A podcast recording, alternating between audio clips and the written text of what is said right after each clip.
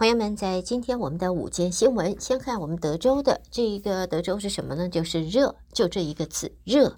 热啊，好热，好热，好热！现在国家气象局的数据预计，热浪会持续一直到七月四号的长周末，而且可能会打破我们德州地区的高温记录，包括了 Houston、Austin，还有呃 Corpus Christi，现在都开放了许多的，就是呃避热避高温的这个中心啊。气象专家说呢，这一股高速气流从二十五号吹袭到中部和南部，并且在这个礼拜第一次达到了东北部，也为干旱地区带来的是潮湿天气，因此预计东北部将会经历与一般六月底截然不同的天气。而在 Arizona 州到路易斯安那州，在呃南部呢，还出现压迫性的高温，有五千多万人受到了影响。在国家气象局说，从纽约到华盛顿，呃，特区九十五号洲际公路走廊的大部分地区，特别是在 Virginia 州还有 North Carolina 会出现强烈到严重的雷暴。那么在南边的话，德州大部分地区，还有 Arizona、New Mexico、Oklahoma、Arkansas、Louisiana、Mississippi、Tennessee，它会高温、超高温。气温普遍超过一百度，而热指数哦，Heat Index 则会达到一百二十度。极端高温已经造成我们德州最少两人因为高温而丧命。预计热浪会到七月四号的长周末会打破我们这个地区的高温记录，所以呢，希望朋友们要特别的注意。好，另外呢，在 San Antonio 有一名被怀疑患有精神疾病的女子，现在呃，现在被警察枪杀之后，三名涉案的警员被控谋杀。现在呢，警务处长则说，案中三人的行为不符合就是呃法规，妥善处理的话，没有必要使用致命的武器。整个案子是在二十三号发生，死者是四十六岁的 Perez，他涉嫌切断公寓大楼的火警中的电线。而一度也在住宅外和消防谈话，接着警员到场要求他靠近警员，Perez 却走回了屋子里头。警员试图隔窗户和他交谈，不过 Perez 大声呼喊，要求警员停止说话。现场的录影显示呢，Perez 曾经投掷玻璃烛台，击中了其中一名警员，而后呢又在屋内拿出了小锤子，挥舞后击碎窗户，但是并没有打中啊警员。而一名警员这个警告过 Perez 说，如果不住手就要开枪了。这结果 Perez 就说朝我开枪吧。结果的确就有人对他开枪了。刚开始他没有倒下，还拿着小锤继续走向警员。于是呢，警官再补枪，结果 Perez。至少身中两发子弹，倒地后死亡。整件案子呢，现在呢，这三名我们德州警员被控谋杀，接受调查。好，接下来我们再来看的，这是美国重要的在法律诉讼方面的报道，这是关于罗素韦德案啊。联邦最高法院推翻了罗素韦德案，一年以来。保守阵营是赞扬这个裁决，但是在自由派却批评不绝于耳。裁决除了加深各州之间的分歧之外，也对医疗甚至对经济还有就业都产生影响。总统拜登虽然承诺将推动国会立法保障女性堕胎权，但是在参众两院由两党控制的情况下，这个目标短期内是难以实现的。现在呢，也看到呢，联邦最高法院推翻了保障妇女堕胎权的罗诉韦德案满一周年之际，现在总统拜登啊、呃，则签署了行政命令，扩大对妇女避孕和计划生育服务的保护，并且表示选民应该在二零二四年向共和党 say no，否则女性堕胎权会被进一步的剥夺。与此同时，三个支持堕胎的主要组织也表态支持拜登竞逐连任。好，谈到了拜登，在竞选连任的话，外界对他这个，或者是说他的最弱的啊弱点，就是他的年纪，也是他的主要连任的障碍之一。那么对此的话，也是迪士尼的前董事长啊，则建议拜登不妨化被动为主动，把年龄形容为智慧和经验的象征，来消除大众对这一方面的疑虑。迪士尼的前董事长，他在影剧圈内地位颇高，在娱乐和科技行业都有广阔的人脉。他表示，拜登的年龄问题，表示演艺圈可不乏高龄巨星呢。他就说呢。在现在应该要化被动为主动，就像 Harrison Ford 八十高龄还是能够再度担纲主演新的 Indiana Jones 的电影，而滚石乐团的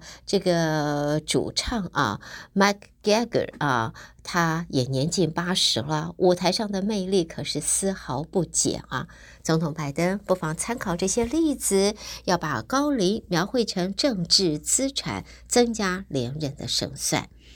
好，谈完了拜登，我们来看川普。川普这位前总统诉讼缠身，需要支付的律师费用极其高昂。媒体追踪调查发现，他从年初开始就更改网上捐款的分配比例，把当中百分之十转到了自己拯救美国政治行动委员会。由于这个组织过去两年的法律支出超过一千六百万，也让人猜测，川普经过这番操作之后。是以竞选的捐款来应付他的诉讼费用。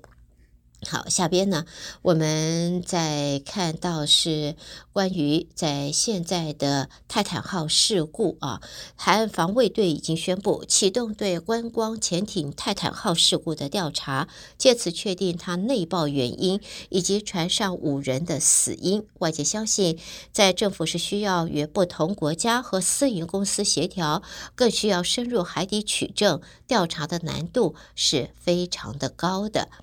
在现在，首席调查员说，当局已经绘制事发海域地图，开始海底打捞的行动。但是并没有交代具体的时间表，只表示这一次负责的海事调查委员会，它是海岸防卫队最高级别的调查单位，而也说调查人员正在与国内外多个机构紧密合作，当中还包括了加拿大、法国、英国等等，也正在与加拿大当局协调，争取在事发的圣约翰斯啊 （St. John's） 海域收集证据。而谈到了泰坦号的出事，现在呢，资料也显示，富豪冒险出事，最终却由纳税人买单的个案早有前科。现行联邦法律禁止收取任何搜救相关的费用。而深海观光潜艇泰坦号失联期间，全球多国联合开展庞大的搜救行动，估计费用是一个天文数字啊。那么就有人质疑事件当中。的富豪遇难固然让人惋惜，但是他们支付高昂费用进行高风险活动，出事后却要纳税人来支付成本，这种这种做法有欠公平啊！在 Boston 大学的教授则说，遇难五人尸骨未寒，外界已经开始讨论的是保险、搜救费等议题，似乎良心不多。但是呢，社会的确需要承担这笔开支，相信民众就会质疑：既然这些富豪能够参加如此昂贵又危险的活动，当然也应该能够承担之后的搜救费用。好，下边呢，我们看到呢，现在现在由于燃油效率提升，还有电动车日渐的普遍，导致每年所收取的汽车燃油税。越来越少了，因此全美多州都在试验道路使用收费计划，目的在有朝一日可以取代燃油税。联邦当局也会试行同类的计划。这个计划的资金来自总统拜登在二零二一年十一月所签署的一点二五亿元基础设施方案。目前只有俄勒冈州、犹他州和弗吉尼亚州从道路使用费当中可以获得收入。夏威夷很快会成为第四个州，而各州的燃油税收和它的运输预算之间的差距现在不断的扩大，这个威胁已经迫在眉睫。而估计如果不采取行动，到了二零五零年，单是燃油效率造成的资金缺口就会高达六百七十亿元。现在呢，有十七个州所组成的东部交通联盟 （ETC） 则表示，美东跨州旅行盛行，因此更需要制定有效的道路使用收费，并且可以借鉴弗吉尼亚州在二零二二年施行从全国最大的收费计划。那么，ETC 说，计划的最大障碍就是怎么样子告知民众，长期以来用来支付道路的燃油税收益正在减少当中。而在现在呢，百物都在物价上涨之下，汽车的保险费用也大幅的增加了。保险公司则说，行业自从新冠疫情以来，面对的理赔成本一直上升，所以出现严重的承保亏损，需要增加保费平衡财政。预计情况最少会持续到明年的年底。个别的州的监管部门已经开始介入，希望能够减轻消费者的负担。乔治亚州的 Allstate 汽车保险费上升百分之四十，加州全国保险公司上升百分之三十二，New York 的 State Farm 上升超过百分之十。消费者权益机构的统计发现，加州今年的汽车保费实质的增加超过十亿元。劳工部数字月显则这个这个显示呢，车保费啊，汽车保险费用的增幅高于租金、食品和其他的开支。那么业者则说，造成这个现象就是因为保险公司过去严重亏损所造成的。好，另外呢，星巴克有一百五十多家。的这个工会门店的员工现在举行罢工，发起为期一个礼拜的罢工，声称数十家星巴克的 Starbucks 的门店禁止或限制员工进行 Pride Month 骄傲月装饰。只是呢，星巴克倒是否认了这一个说法。